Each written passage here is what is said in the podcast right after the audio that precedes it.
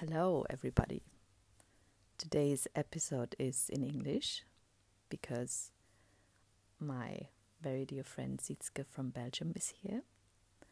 And she is visiting me over the weekend, and we were doing a dance walking in Vienna on Saturday, which was awesome. And this is what we want to talk about today. Um, the dance walking was we had all our headphones on and the same playlist and pressing the play button at the one at one one at one time. Mm-hmm. and so nobody could hear the music but see us dancing which was quite funny. So yeah i would like to ask Sietske what her essence is what's your essence from the saturday's dance walking Good that you're adding from the Saturday's dance walking because I, I wouldn't be able to answer if not. Hmm, this is an interesting microphone. because don't ask me about my general essence or ask me and expect an hour long podcast episode. But yeah, I'm deviating deviating here. Um, I thought when you suggested dance walking, it was immediately like, yes, let's do this. And then when we were there, it was also, oh, so four other people showed up, uh, dear friends of ours, who I was so happy to see as well, and we had big enthusiasm.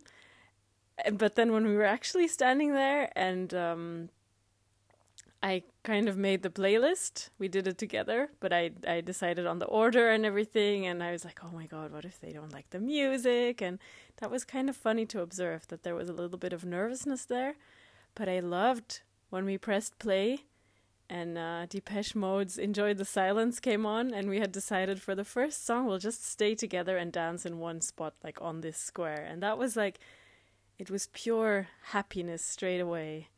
Um, I also immediately noticed that some people um, saw what we had done and were looking at us and were laughing and kind of like, wow, this is really cool. And I was focusing on that feeling that, yeah, what we are doing is so cool. We are just enjoying ourselves and we are radically happy. And that feeling just kind of kept on going throughout the whole 56 minutes of the playlist. Um, which I thought in the beginning also maybe that's too long. Maybe we'll want to pause in the middle, and there were so many doubts. But yeah, when the music started, it just all dissipated, and it was all pure focus on how I was feeling and looking even very often looking at the sky and saying thank you that I am able to do this that I don't feel any shame and it's just beautiful and um especially what I liked is the fact that we could all hear the music and that it was a it was kind of like a little mm, what's the word? You know like a secret club. We could hear the music and we were moving around to the rhythm of the music even though we were kind of off sometimes by 2 3 seconds. Didn't matter though. We were just looking at each other and mouthing the words sometimes and really like going at it. And I loved how yeah that analogy right? That we loved that music and we were dancing to it and everyone else was just like what are they doing? Where are they like where's that music coming from or why are they dancing? And we could hear it. And i think that's also kind of what we're doing with this community. We're actually sitting down to listen to ourselves and to listen to our music. And i think that's an art that's becoming kind of rare in this world. And i find it very beautiful that we can do that. And um yeah i love that a lot Okay, I don't know if I talk too much, but it doesn't matter. thank you what a beautiful essence Yeah. let's take a deep breath on it Yeah.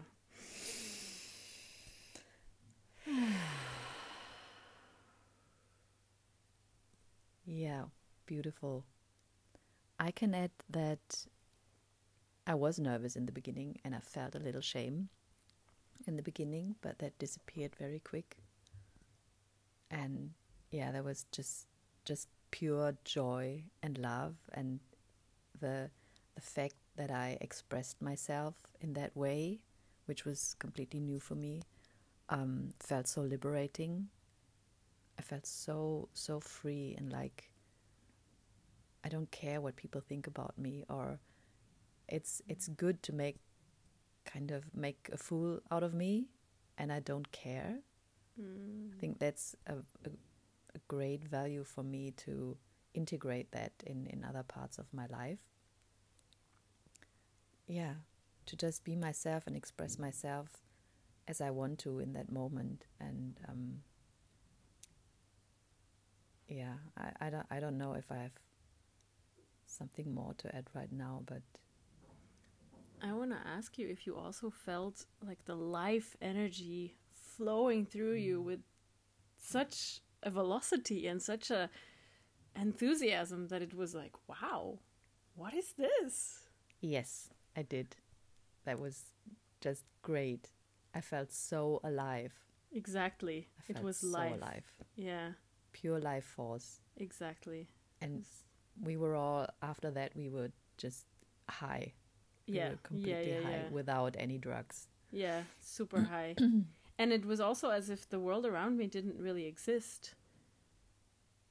And it was only I could see very clearly all your faces and your bodies and your I felt even more connected because we all danced to the same music and it sounds so simple really, but it was very profound in a way.